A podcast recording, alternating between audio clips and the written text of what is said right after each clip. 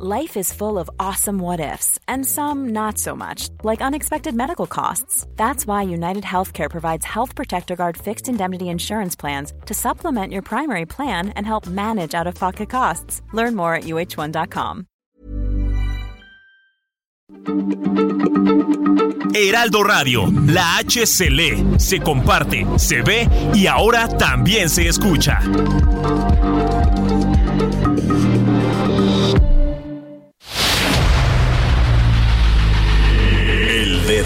En la llaga. Había una vez un mundo en el que nadie creía. Un país de historias inexplicables. Una nación con personajes asombrosos. Santo Tomás tenía razón.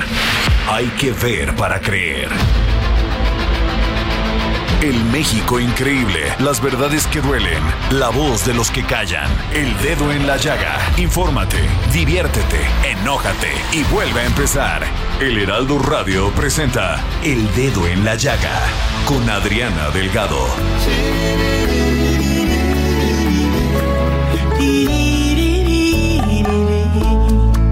Te regalo una rosa. La encontré en el camino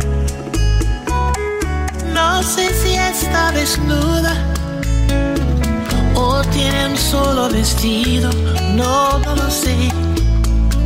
Si la riega el verano o se embriaga buenas tardes, ¿cómo están? Qué saludos, al, este, qué gusto saludarlos en este lunes 12 de septiembre del 2022. ¿Y a quién creen que les vamos a dedicar las entradas musicales de nuestro dedo en la llaga durante esta semana?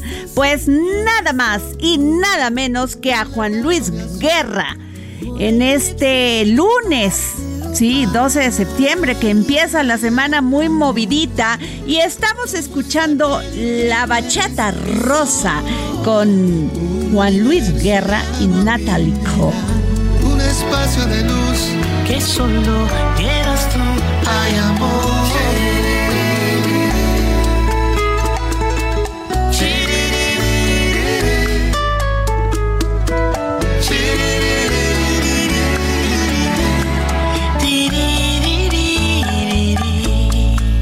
Te regalo mis manos.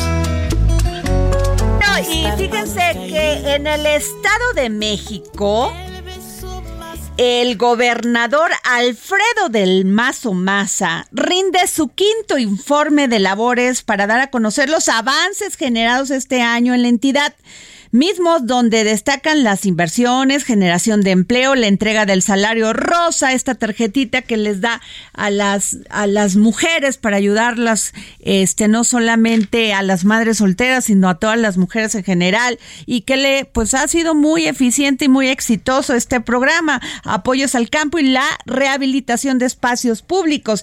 Y tengo en la línea a Gerard García, corresponsal del Heraldo Media Group en el Estado de México. Gerard, ¿Cómo estuvo este quinto informe? ¿Quiénes estuvieron? Perdón, ¿quiénes estuvieron? Cuéntame. Hola, ¿qué? Muy buenas tardes. Eh, saludarte a ti también al auditorio. Precisamente eh, comenzar reportando que el Congreso mexiquense recibió escrito el quinto informe de gobierno de manos del secretario general de gobierno de la entidad, Felipe Ponte Espinosa, por lo que en próximos días ya se estará programando las comparecencias de los secretarios como parte de esta Lo sacó después de las nueve de la mañana de este lunes que el funcionario estatal entregó el documento a la mesa directiva y a la Junta de Coordinación Política de la 61 legislatura mexiquense y eh, del Estado que guarda la administración estatal y también lo eh, conducente de todos los resultados. En su mensaje, el secretario general de Gobierno, Luis Felipe Fuentes Espinosa, ratificó que la Administración Estatal privilegiará la interlocución con el Poder Legislativo y con todas las fuerzas políticas representadas y también estarán esperando la convocatoria para que acudan los secretarios a cada una de las comparecencias. En tanto, también el presidente de la Junta de la Junta de Coordinación Política de este Congreso, Maurilio Hernández González, ratificó que eh, estará estarán aspirando a que lleguen todos los secretarios en los próximos días para estar precisamente llevando a cabo esta rendición de cuentas. Hay que destacar precisamente que este informe del quinto, eh, del quinto informe de gobierno del mandatario mexiquense Alfredo del Mazo Maza se dieron la cita pues, varios actores de la clase política eh, mexiquense pero también de la política nacional. En ese sentido, lo que podemos destacar es la presencia de la jefa de gobierno de la Ciudad de México, Claudia Sheinbaum, también estuvo el secretario eh, de Gobernación, Adán Augusto López, pero también el presidente de la Junta de Coordinación Política del Senado de la República, eh, también estuvo presente en, eh, aquí en Palacio de Gobierno, Ricardo eh, Monreal Ávila también estuvieron, ellos estuvieron conviviendo con toda la clase política mexiquense, donde también recibieron aplausos, pero también eh, estuvieron muy sonrientes al lado de estos actores políticos. Ya en su mensaje a través de redes sociales, la jefa de gobierno de la Ciudad de México, Sheinbaum Pardo, destacó la coordinación que existe permanente con el gobernador Alfredo del Mazo Maza y que va desde el seguir eh, conduciendo los trabajos en el tema de trolebús Chalco Santa Marta, pero también el plan de abastecimiento de agua es para abastecer este plan hídrico que están impulsando para la zona metropolitana del Valle de México. En tanto, en el informe del gobernador Alfredo del Mazo Maza, destaca que ofrece avanzar y dar resultados y señaló que arranca la etapa final con la satisfacción de haber avanzado mucho y la enorme eh, responsabilidad de seguir con esos resultados, pero también pidió respeto a las diferencias políticas y civilidad a unos meses de que arranque la carrera por la gubernatura del próximo. Así estuvo el escenario en este quinto informe de gobierno, donde se habló de resultados tanto en materia de seguridad. Te quiero preguntar. apoyo a las mujeres. Gerard, te quiero preguntar, Gerard, estuvo ahí también las corcholatas del, del gobernador Alfredo del Mazo, él no les ha llamado así, pero me imagino que Ana Herrera, Ricardo Aguilar, este, ¿quién más se ha apuntado? Bueno, Alejandra del Moral. Sí, todos los, eh, todos eh, los, los, que están funcionando las opciones o los aspirantes. Pero a ver, cuéntame un poco más de color, Gerard. ¿Qué, ¿Qué se dijeron? ¿Qué caras viste? Este, ¿Hubo alguna mirada especial para alguno de ellos? No, eh, eh, ellos eh, tuvieron muy poco contacto con los medios de comunicación porque ellos fueron muy reservados a su arribo a Palacio de Gobierno, pero como bien lo comentas, estuvo la secretaria de Desarrollo Social Alejandra del Moral Vela, también la diputada federal Ana Herrera Ansaldo, de aspirantes por parte del el PRI, pero también... Ricardo, Ricardo Aguilar estuvo ahí también. Sí, también estuvo Ricardo Aguilar, estuvieron eh, el diputado federal también estuvo, pero también estuvieron los del PAN, por ejemplo, el diputado local de por, el PAN, Enrique Vargas del Villar, también el diputado local del PRD, Omar Ortega Álvarez, que son las cartas fuertes que tienen estos partidos, también el del Verde Ecologista. ¿No dio ningún mensaje cifrado el gobernador así con una dedicatoria a nadie? No, pero lo que llamó la atención es precisamente que llamó a la civilidad y que eh, esto de cara al próximo proceso electoral, eso sí, hizo el llamado de cara ya a este inicio del proceso electoral y que está, y que reconoce que ya está en la recta final de su administración, pero entregando resultados. Oye, y de los expresidentes, de los ex, perdón, expresidentes, de los exgobernadores, ¿quiénes estuvieron?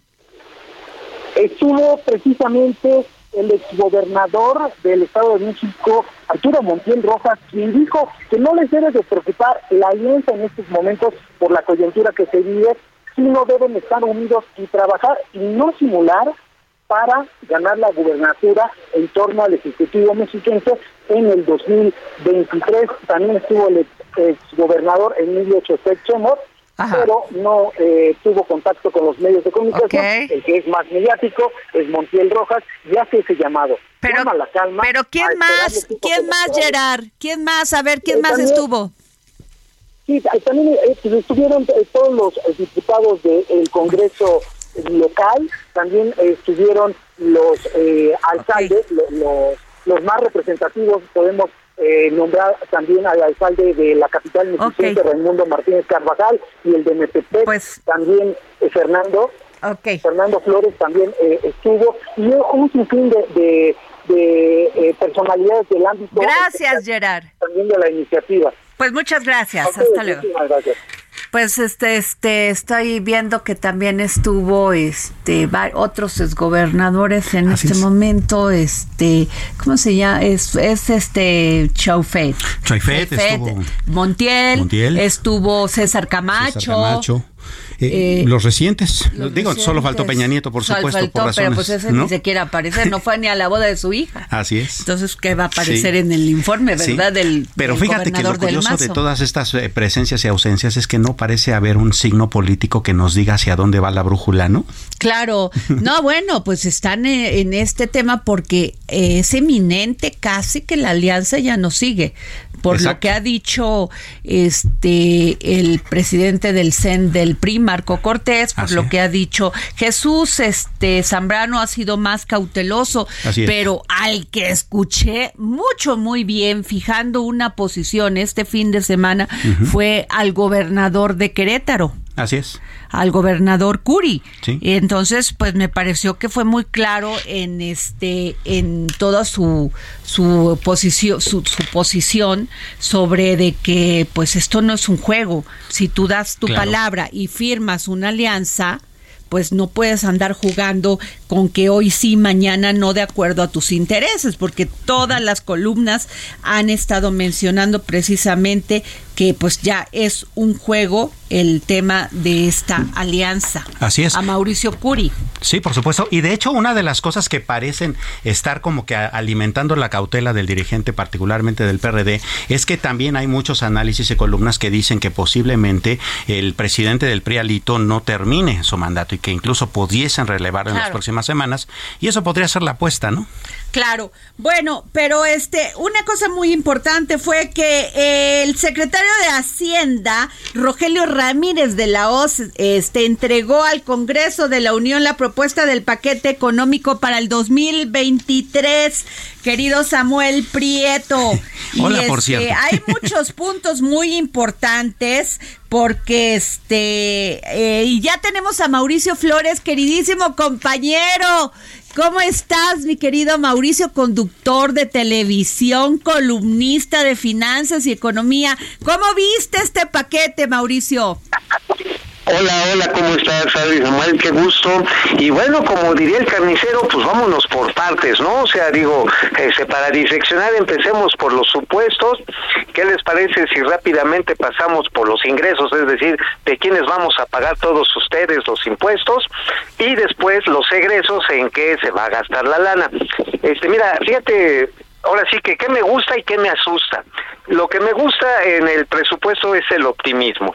Eh, se piensa que podemos crecer hasta 3% en un año muy incierto y con una altísima inflación donde tenemos una Europa que sí o sí se va a la recesión, Estados Unidos que ya la vive pero no sabemos a qué profundidad ni con qué intensidad, un precio del petróleo que se me hace se me hace muy sensato, de, hasta subestimado, 68.5 dólares y este y además la expectativa de que la inflación habrá temperado, cosa que yo quisiera pensar como todas las amas de casa, este pues que sí, que eso fuera cierto, pero aún se ve cuesta arriba, mi querísima Darling.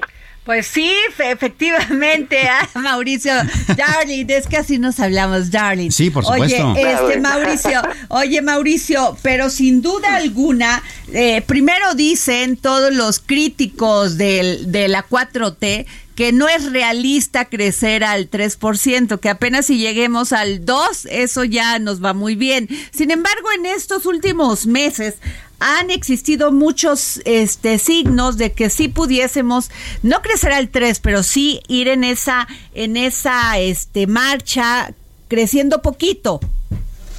Así es, fíjate que precisamente vamos a empezar con esta pregunta que haces en la parte de los egresos.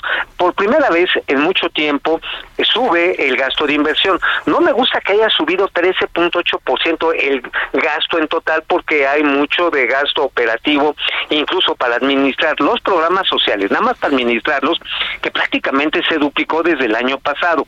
Pues mira, el gasto de inversión tiene un salto muy relevante que podría traccionar, podría empujar a adelante, pues eh, la inversión privada que es que ha estado estancada, la inversión privada hoy, la formación bruta de capital fijo, pues está a niveles del 2012, Darling, o sea, estamos con 10 años de rezago. Y fíjate, hace rato mencionaban de estos proyectos de infraestructura que se tienen hídricos para el Estado de México, para el Valle de México, la reparación del Cutzamala que se le van a meter 2.700 millones de pesos el año que viene. Pero ahí es donde digamos las cosas que no me gustan y me asustan.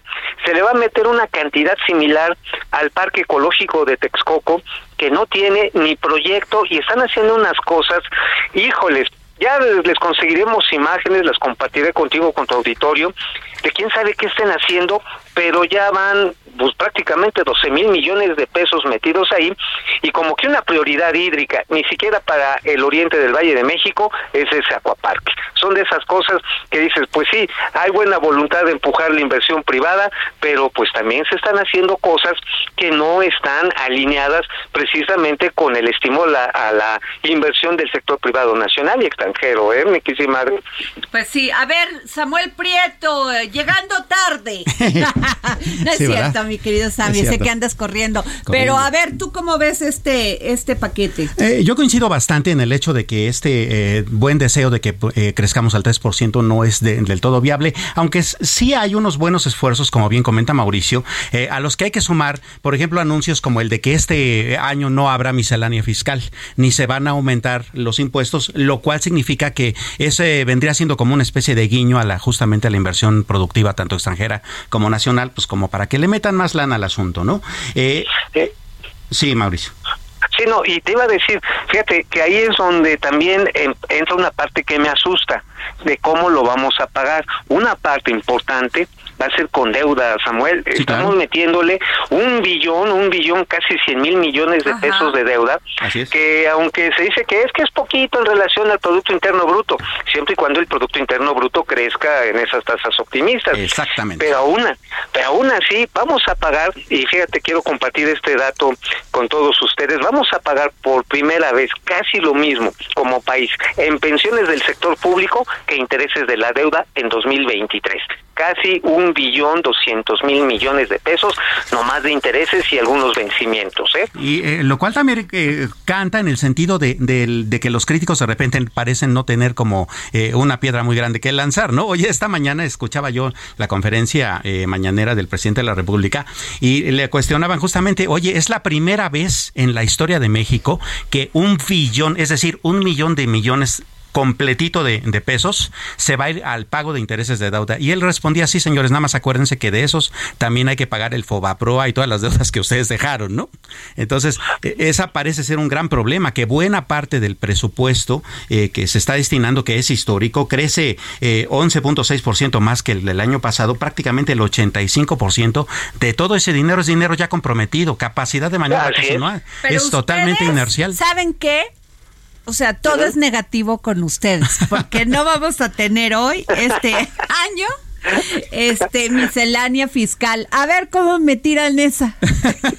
Ahí, no, ahí te vas a ir, ahí te la tiro. Mira, la miscelánea fiscal sí era necesaria en varias cosas. Por ejemplo, para agilizar el registro al sistema fiscal de confianza, al reciclo.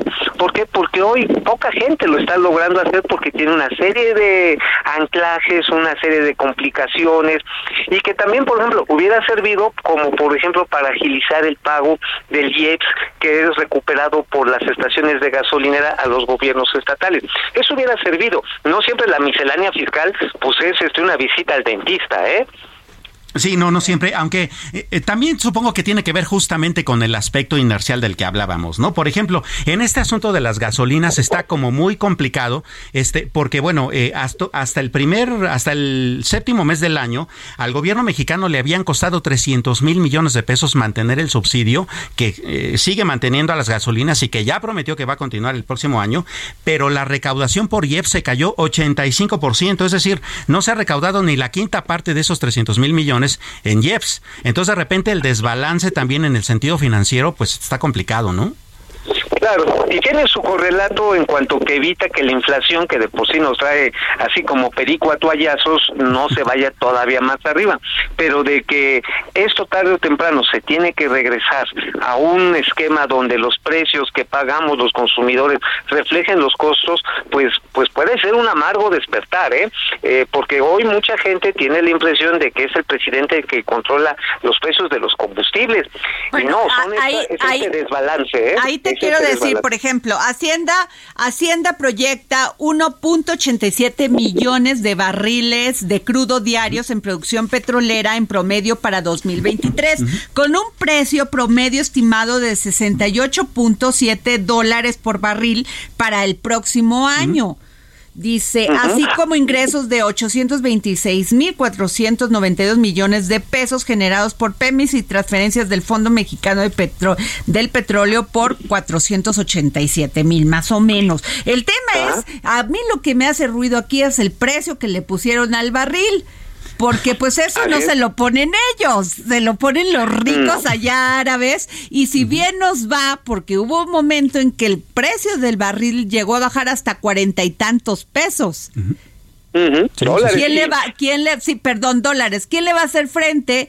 Porque están estimando este precio como si las cosas estuvieran como ahora. Eh, sí, aunque sí le bajaron, porque el, el, estimado del presupuesto de este año es de 93 dólares. Le bajaron a 68.70, que sí, sí tienes razón, es riesgoso. Claro. Este Ahora que la parte de la plataforma de producción de petróleo, es, aquí desde donde estoy, estoy mirando la torre de Pemex, creo que tiene una parte positiva. Hay 453 mil millones de pesos para invertir sobre todo en la parte de desarrollo de campos petrolíferos, tanto maduros como terrestres, eh, que está muy bien en cuanto a elevar la plataforma de producción. Ahora, pues una cosa es el plan, ojalá que resulten, son de las cosas que me gustan del presupuesto, pero el riesgo evidentemente es el riesgo exploratorio, igual y le pegan, pero pues, pues ahora sí que los yacimientos petrolíferos pues dicen una cosa los estudios geológicos y puede resultar no ser exitoso. Es un riesgo que se debe de considerar, pero de que hay el intento de recuperar, alcanzar esa plataforma de producción de crudo, que es lo que deja, finalmente se está tratando de plasmar en el presupuesto de este año. Para que veas, mi madre, no todos son, no todos son críticas y pastelazos. Sí, ¿eh? porque ustedes, a ver, y ahí viene, porque pues no sé si aplaudir o llorar. Porque para el próximo año el gobierno federal contempla un gasto en desarrollo social de 3.9 billones de pesos en todos estos programas y además es pues un año antes de las elecciones. ¿eh? Bueno, ya le toca al Estado de México con un aumento del 4% en salud. Digo, no sé si llorar o alegrarme y 12.7% en el gasto de protección social. Sí, claro, si tú lo sumas, más o menos 7 de cada 10 pesos que ingresen se van a ir a gasto social. Entonces, eh, sí, de repente es como complicado, ¿no? Bueno, pues es regalar el dinero, el gasto socioelectoral, hay que decirlo, así esa es su definición, eh, pues es buscar finalmente el favor de los electores. El único problema está en que pues ese dinero lo genera la actividad empresarial, individual, ese de los trabajadores, y pues ese a lo mejor es el que no crece. Ahora, finalmente, uno puede entender que hay gasto social que es indispensable para determinadas personas, pero hay otros programas hay que decirlo así, pues es como aventar el dinero desde un helicóptero y a ver quién le cae. Cuando podríamos tener padrones no electorales, pero padrones bien definidos para decir a quién sí se puede y se debe de apoyar y no nada más pues hacerlo así como pásele usted aquí, tome su bonche de dinerito pues y acuérdese de la próxima elección, no va por ahí. Pero a mí se me hace todavía muy poco el gasto que van a hacer en, en, en salud cuando todo lo que hemos pasado ha sido terrible gracias a López terrible. Y además sabes que un dato un dato que me que me tiene eh, aterido. Este el programa InSalud ni siquiera está considerado para un solo peso de aumento. Este bien salud IMSS bienestar, ahora que el IMSS bienestar se va a comer al sistema del INSABI. No tiene un pues peso adicional de presupuesto. Claro. Nos vamos a un corte. Gracias Mauricio Flores, este Samuel. Hasta luego. gracias, querido Mauricio, y nos vamos a un corte aquí para seguir poniendo el dedo en la llaga. Si la riega el verano se embriaga de olvido. Si alguna vez fue amada o tiene amor escondido.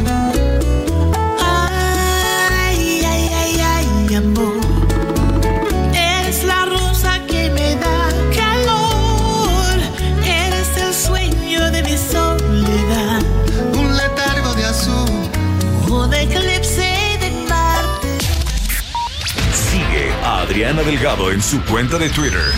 Arroba Adri Delgado Ruiz. Además, te invitamos a enviar tus opiniones y comentarios en texto o por mensaje de audio a través de WhatsApp al 55 2544 3334. Y si quieres escuchar El Dedo en la Llaga de El Heraldo Radio, en cualquier momento y donde quiera que te encuentres, descarga el podcast disponible en Spotify y iTunes.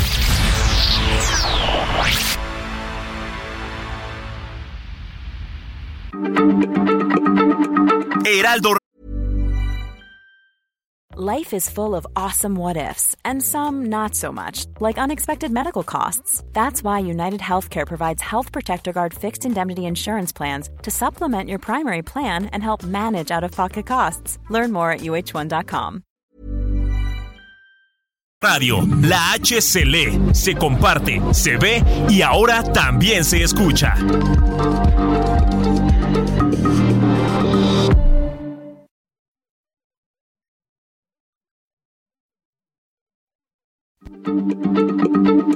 Heraldo Radio, la H se lee, se comparte, se ve y ahora también se escucha.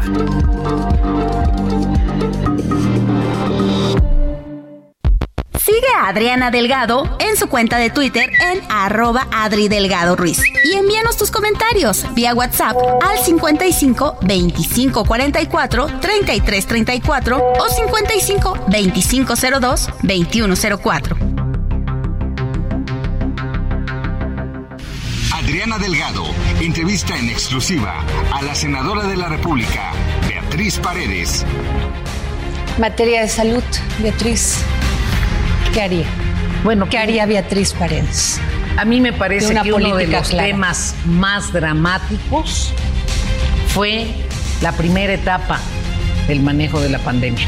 La primera etapa del manejo de la pandemia fue irresponsable y no se habló con la verdad. El sistema de salud mexicano, querida Adriana, era un sistema del cual estábamos en relación a América Latina muy arriba. Era la combinación de la Secretaría de Salud y el Instituto Mexicano del Seguro Social y el ISTE. Había un planteamiento de articulación, de coordinación no se puede despreciar a las instituciones. No se pueden despreciar a los médicos mexicanos nada más porque no coinciden con tu planteamiento. El tratamiento que han recibido los médicos mexicanos, las doctoras mexicanas, el personal de enfermería, los paramédicos, etcétera, es inconcebible. Nosotros tenemos la escuela más prestigiada de cardiología en la medicina pública. En México se realizó el primer trasplante de corazón. Tenemos especialistas mexicanos que son reconocidos en todas las instituciones de salud del mundo. Y en México los pateamos, no los respetamos. Jueves, 11 de la noche, El Dedo en la Llaga, Heraldo Televisión. Bueno, pues este regresamos aquí al Dedo en la Llaga quiero hacer una aclaración en esto que va a ser la transmisión de esta gran entrevista que le hice a Beatriz Paredes, porque como el jueves cae en 15 de septiembre, pues vamos a tener una transmisión en vivo desde la plancha del Zócalo con todos estos festejos. Entonces, vamos a pasar esta entrevista con la senadora Beatriz Paredes a las 11 de la noche, pero el viernes. El viernes. El viernes. Entonces, quien desea acompañarnos escuchando esta maravillosa entrevista a Beatriz Paredes, la tiene que sintonizar el viernes a las 11 de la noche por el Heraldo Televisión. Y bueno, déjenme decirles que el secretario de Estados Unidos, Antonio, Anton, bueno, Antonio, Anthony, Anthony Blinken, eh, llegó a Palacio Nacional alrededor de la una y media de la tarde para reunirse en privado con el presidente Andrés Manuel López Obrador. El funcionario de la Casa Blanca realiza una visita a México para participar en el diálogo económico de alto nivel entre representantes de los dos países y como parte de su agenda de trabajo en territorio mexicano es recibido por el mandatario federal. Blinken pues aterrizó hace como, ¿qué te digo? Una hora, Samuel. Sí, sí, así es. ¿No? Este, y fue recibido por Marcelo Ebrat, y por los embajadores estadounidenses Ken Salazar y de México en Washington, Esteban Moctezuma, quienes participan en este encuentro de Palacio Nacional. Y ya ves que, pues, no sueltan la soga los abogados en Estados Unidos y dicen, no, pues México nos va a tener que pagar casi 10 mil millones por todas las afectaciones que le provocaron a mis clientes por la reforma eléctrica. Así es. Entonces yo creo que esta reunión va a estar bastante interesante. Ojalá podamos tener más información adelante. Y, eh, ¿qué te digo? Fíjate que...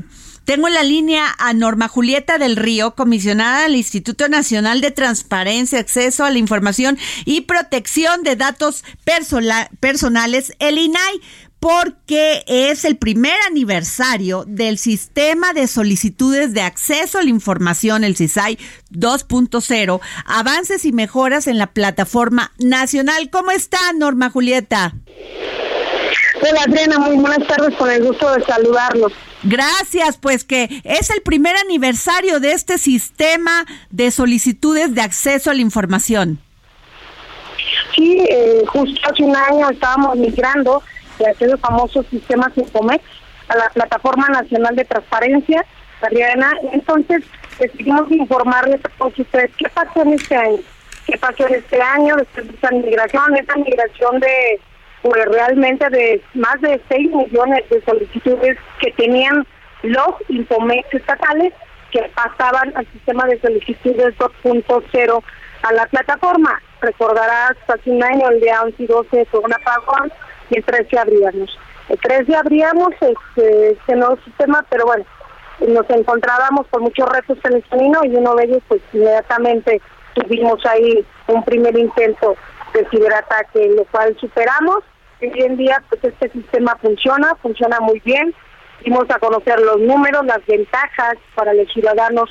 Ya no tienes que hacer solicitud por solicitud, dependiendo de la entidad. Ahora en la plataforma, puedes hacer 33 solicitudes al mismo tiempo, los 32 estados y la federación. Mostramos ahí cómo el número de solicitudes realmente va avanzando pues muy bien, va a superar el año pasado. Eh, dimos a conocer estos datos y nuevos proyectos. Eh, claro, Samuel. ¿Qué tal? Buenas tardes. Eh, eh, cuanto a número de solicitudes y la manera expedita en que se reciben, el sistema, este, que como usted nos comenta, parece estar funcionando bastante bien y a la vanguardia. Ahora quisiera preguntarle desde el punto de vista de las resoluciones, y este particularmente es una inquietud que tendría que ver con el hecho de que pues también se ha dilucidado mucho en los medios y en la opinión pública que los organismos autónomos como el INAI, por ejemplo, no gozan mucho de la simpatía de la Administración Pública Federal actual. ¿Eso de alguna manera obstaculiza estas cuestiones? Bueno, primeramente existen sobre estas resoluciones el histórico eh, nos habla de que al día de, ayer tenemos ya 52 mil recursos El año pasado hubo 54.527. ¿De qué estamos hablando? De que todavía no acabamos el año y hay 52.000 eh, recursos, que quiere decir que en algún momento no les entregaron la información, se las negaron, la clasificaron, la reservaron o simplemente la frase de moda, después de una búsqueda exhaustiva, no encontramos la información. Entonces, este número quiere decir eso. Y bueno, quizá me remontó, me vinculó la pregunta, pues en el INAI estamos haciendo nuestro trabajo, los comisionados, la comisionada presidenta, los cuatro colegas, y estamos resolviendo, estamos resolviendo pegados a derecho y sabemos, eh, entendemos que en las conferencias matutinas en ocasiones se refieren al instituto como algo no grato, pero nosotros simplemente eh, estamos trabajando, estamos dando resultados, tenemos resolución de recursos que nos llegan muy seguido, como la semana pasada que resolvimos con la Secretaría de la Defensa Nacional, los recursos del Tren Maya, eh, pues quizá incomode, pero estamos apegados a legalidad. Claro, este, tengo aquí información que desde India, Holanda, Rusia, Vietnam, la Plataforma Nacional de Transparencia ha tenido alrededor de 69 millones de ciberataques que intentan tumbar y hackear la plataforma en menos de un año. Sí, bueno, informamos, después de haber puesto en marcha este sistema de solicitudes, tuvimos un primer intento de ataque que fue del 20 al 25 de septiembre. La CIP y mostramos los mapas, la CIP teníamos efectivamente de todos estos lugares, de India, lo que dice Australia, Vietnam, pero en México también ubicamos los lugares y está Oaxaca, Monterrey, Jalisco, Chihuahua, Tlaxcala, Baja California, eh, donde localizamos pues en aquel entonces este, de estos ciberataques, en esa ocasión fueron cerca de 10 millones. Donde tuvimos esta cantidad fue apenas hace dos meses, recordarán, en julio, donde el 11 de julio empezaron a llegar miles y miles de solicitudes al mismo tiempo. ¿Qué es eso? Es cuando se comienza el intento de ataque, donde empiezan a mandar todas estas eh, información a, la plataforma. Entonces, pues la, la hacen lenta, la intentan desestabilizar y ahí, bueno, ahí fueron 59 millones de ataques provocando la lentitud. Y bueno, no lograron, eh, nunca han logrado hackearla, las bases de datos están estables, eh, inmediatamente activamos los protocolos y decirles que en la mañana también informamos que del hackeo pasado y que pusimos desde luego el año pasado una denuncia en la Fiscalía General de la República. En este nuevo intento volvimos a poner una, una denuncia porque yo creo que pues no se vale de todos este, si no lo hiciéramos, seremos cómplices de estas cosas. Yo creo que hay que denunciar, hay que denunciar estos intentos y bueno, ya la Fiscalía eh, nos dio un primer resultado en el ataque del año pasado, nos dijo que finalmente no hubo ningún acceso a los sistemas del INAI, que las bases de datos están seguras y demás, lo que siempre hicimos nosotros. ¿Qué hicimos? Bueno, el director jurídico del INAI nos propuso ir más allá, o sea, la, que la Fiscalía nos, nos diga, eh, bueno, ¿qué más encontró? Eh, no solamente que nos diga que no se modificó, no se destruyó, no se tocó ninguna base de datos, entonces el director jurídico del INAI, Gonzalo, este, va a continuar con este tema de esta primera denuncia que fue en octubre y nos dieron los resultados del mayo de este año. Claro, pues muchas gracias. Yo le agradezco que nos haya tomado la llamada Norma Julieta del Río, comisionada del Instituto Nacional de Transparencia, Acceso a la Información y Protección de Datos Personales, el INAI. Al contrario, gracias y siempre la orden. Un saludo para los dos. Hasta luego. Gracias. Don Pepe Carreño, ya lo tengo en la línea. Eh, don Pepe, eh, ¿a qué viene el secretario de, de, Estados Unidos, Blinken, Anthony Blinken, a México? O sea, oficialmente al diálogo económico de alto nivel que se estableció entre los dos países junto con el Tratado de Comercio México, Estados Unidos, Canadá, el TEMEC, oficialmente. Hablar, obviamente, de, por lo menos esa es la versión oficial, de temas económicos que importan a los dos países, entre de cooperación, colaboración, abordando temas que inciden en la en la relación en ese sentido. La, la producción de semiconductores también y baterías para autos eléctricos también, ¿no? todo ese tipo de cosas, eso es la parte oficial. Pero usted qué cree?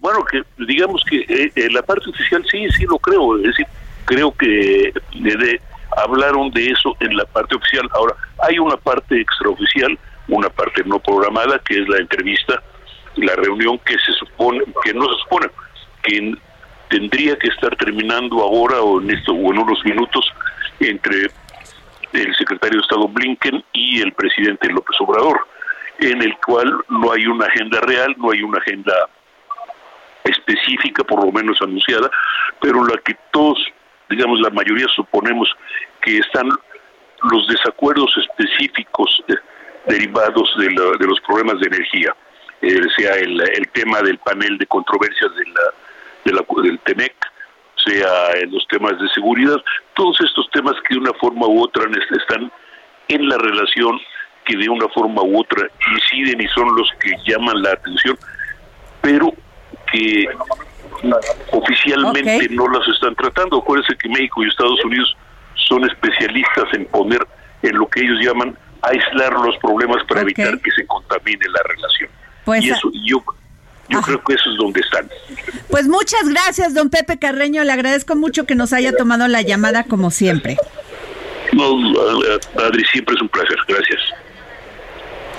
Este, Samuel Prieto, este, pues, ¿cómo has visto todo esto? Porque sí tendrán que, que hablar de, de estos temas que fueron la, la, escasez de semiconductores y todo esto porque finalmente también ha afectado la economía. Sí, por supuesto. Fíjate que una de las cuestiones que tiene que ver eh, con cómo eh, eh, con, cómo estructuran las reuniones tiene que ver justamente con estos grupos de alto nivel que, que van organizando. Y tienes toda la razón. Este de alto nivel para temas económicos es justamente el que se encargaría en este caso como de ir conciliando esas cosas, ¿no? El problema de los semiconductores, el el problema que hay con respecto a eh, la diferencia que hay entre México y Estados Unidos con respecto a la política energética mexicana. Eh, también el asunto de que en los últimos días ha estado habiendo una serie de notas periodísticas en el sentido de que eh, hay muchos alimentos o mucha producción agrícola mexicana que estaría enfrentando problemas, ¿no? Para entrar a Estados Unidos. Bueno, todo depende de las de los de las pláticas que tengan y cómo se resuelva el tema de los de los inversionistas, ¿eh?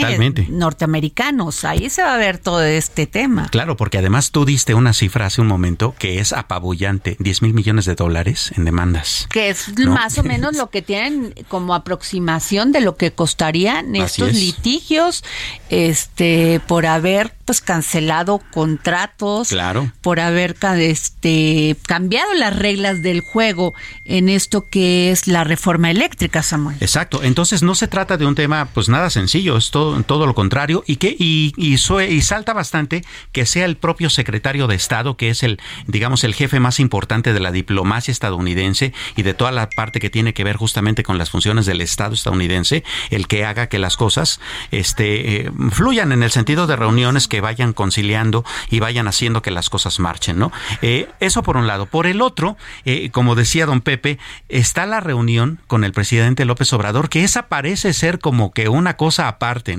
En ese diálogo. Porque vamos, el diálogo está con los especialistas y esto, pero hay que recordar que, por ejemplo, en, desde el punto de vista político también hay una serie de cositas que habría que aclarar. Por ejemplo, eh, desde el Ejecutivo Federal se había anunciado, por ejemplo, que tal vez se pediría que se le diera este asilo político en México a Juliana Assange, ¿no? Exacto. bueno, que están invitados, ¿eh? el hermano y el papá a, la, a los festejos del 15 de septiembre. también el Dalai Lama, según lo que ¿A poco si viene? Eh, generalmente no. Bueno, pues eso yo vi. Y a Evo Morales. Evo Morales también está invitado el presidente de Cuba, que podría también leerse como una afrenta para Estados Unidos, ¿no? Entonces, vamos, hay una serie de cositas ahí políticas que están en lo inmediato que también son parte de un diálogo que, pues sí, en efecto, más bien hay que tenerlo acá de tú a tú con el presidente o con las instancias correspondientes sin que haya demasiado ruido en la opinión pública, porque eso hace justamente este que haya un todavía una distorsión todavía más grande de una relación de por sí ya tensa, ¿no? Así es, sin duda alguna, pues iba a traer consecuencias y consecuencias graves que también, bueno, lo que está pasando en Europa, Samuel, con el tema de, de el gas y todo el tema de este ha afectado seriamente y ahí vienen los inviernos para Europa que son terribles. Totalmente. E, y ese es un gran problemón, ¿no? Porque Rusia ya hace muy poquitos días ya cerró por completo la llave del gas. Europa vive mucho del, del, gas ruso y entonces, bueno, de hecho el presidente francés ya le dijo a sus, a sus ciudadanos, señores, la época de abundancia se acabó. Eh, los países más del norte de, de Europa pues ya están sufriendo las consecuencias justamente de que sus calefacciones ya no están funcionando del todo bien. Y uno de los problemas que tiene que ver con eso es el hecho de que si están buscando eh, proveedores eh, alternativos al gas, uno de ellos es Estados Unidos. Y si Estados Unidos se pone a venderle gas a Europa, lo cual es lógico que suceda, pues entonces eso va a encarecer también el gas para México pero y ¿qué aquí. les sale más barato este importar gas de Estados Unidos que importarlo de África? Yo creo que más este pues los gasoductos ya hacen mucho, ah, Bueno, tienes toda la razón. Ya los gasoductos y además este esto pues provocó una crisis porque el 80% es de la iniciativa privado, privada o el 90% tan solo en España. Sí, por supuesto. Pues esa fue la gran crisis que tuvieron. Claro, y como tú bien lo has señalado aquí, eh, en muchas ocasiones subiendo los combustibles sube todo. Así es. ¿no? Entonces más inflación. Bueno, pues déjame decirte que tengo en la línea al gran investigador, escritor, bueno, erudito, yo soy su fan. Sí, sin duda. Luis Ignacio Sainz. Wow. ¿Cómo está? Muy buenas tardes. Encantado, Adriano Delgado, ¿cómo estás? Saludos a tu audiencia y fantástico tu programa. Gracias. Gracias, Luis por el gas eh, ruso. Sí, ¿qué tal? La gran crisis de los combustibles entre que son este dañinos al ambiente y los que no, pero pues ahí te, estamos en una crisis verdaderamente. Pues sí, no queda más remedio. Bueno, a ver, este Luis Ignacio, eh, acaba de morir el gran escritor, novelista Javier Marías. Eh, siempre pues fue un candidato habitual al premio Nobel de Literatura y falleció ayer en Madrid a los 70 años. Eh, Arturo Pérez Reverte dice que el, eh, que el Nobel le debe a Javier Marías que les queda a deber ¿Qué nos dices tú de este gran escritor, pero también de su familia, que fue, pues, persona, su papá, al igual que tú, tenía 20 mil volúmenes de libros? No, bueno, eh, haber intentado meter orden. E, evidentemente Javier Marías es un gran escritor y y estaba predestinado a hacerlo. Él es hijo de una de un par de filósofos que se conocieron en la universidad, que es su padre Julián Marías y su madre Dolores Franco Manera, lo cual es una paradoja que una mujer tan denodadamente liberal y republicana llevase el nombre del infausto dictador que desatara la guerra civil en España. De modo que estaba obligado a esto. Eh, el, padre escribe un sinfín de libros eh, de filosofía. Él es pupilo de Javier Zubiri, el gran, el gran pensador ibérico. Es quizá el más importante discípulo de José Ortega y Gasset. Y la mujer que es compañera de banca es también de primera magnitud. Ella tiene una escritura bastante próxima a lo que yo considero la mejor pluma en español de cualquier de cualquier latitud, quizá con la excepción de Borges, que es María Zambrano, que saliera al exilio y que regresase a España y pudiese finalmente ya en su en su vejez eh, recuperar el se nos fue Luis, Luis Ignacio, a ver si me lo pueden volver a conectar. A Luis Ignacio porque se nos fue. ¿Qué tal es mm, tamaño de escritor Javier Marías? Eh? Por supuesto, es uno de los eh, eh, escritores emblemáticos españoles. Sí, sí, en efecto, hay quienes dicen que tiene un tamaño tal que tal vez el mundo le quedó a deber el premio Nobel, ¿no? Sí, sí, bueno, Javier, este, Pérez Reverte dijo, este, fíjate, ahorita estoy buscando, pero, pero dice, a ver, perdón, Luis Ignacio, se nos cortó. Ah, no, no, no tengas cuidado. Bueno, para, no abundar demasiado en los antecedentes, nada más quería fijar que la genealogía intelectual de este hombre es rotunda, de seres eh, republicanos liberales bastante radicales y que fueron muy consecuentes. Él, él es un hombre que por ello mismo tiene mucho que ver con una formación en el exilio. Su principal fuente de aparte de la propia, pero su principal fuente de inspiración es la literatura anglosajona. Él va a ser un, un traductor excepcional y, y, él se va a formar mucho en los Estados Unidos de niño y después en Inglaterra, donde después dará clases incluso en Oxford. Y un hombre realmente muy, muy excepcional. Él escribió 16 novelas, más algunos libros de relatos breves, alguna antología de sus artículos periodísticos. Y como les decía, en el caso de la traducción, ni más ni menos, él la obtiene el premio Fray Luis de León por la versión al castellano de La vida y opiniones del caballero Tristan Shandy de Lawrence Stern.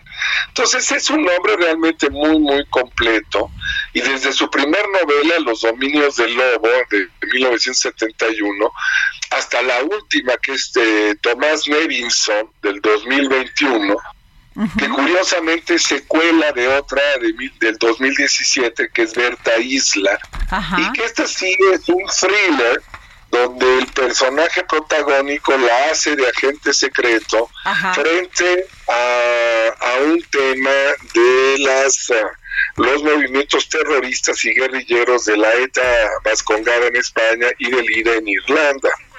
Eh, de modo que es un hombre que siempre se plantea temas temas reales y muy y muy, y muy directamente vinculadas con la vida social. Dice Pérez Reverte, que es su gran amigo y que es un gran personaje. tenemos 20 segundos, querido Luis Ignacio, porque nos viene la guillotina. Válgame Dios. Bueno, lo que les digo es que tanto como que obtenga el Nobel, pues puede ser. El Nobel es un premio que se distingue más por aquellos a quienes no se los da que aquellos a los que sí se lo otorga. Así es que él es uno más de una lista brillantísima de gente a la que se le ha negado el galardón. Pues muchas gracias, querido Luis Ignacio Sáenz. Gracias. Esto fue todo aquí en El Dedo en la Llaga. Nos vemos mañana. El Heraldo Radio presentó El Dedo en la Llaga con Adriana Delgado.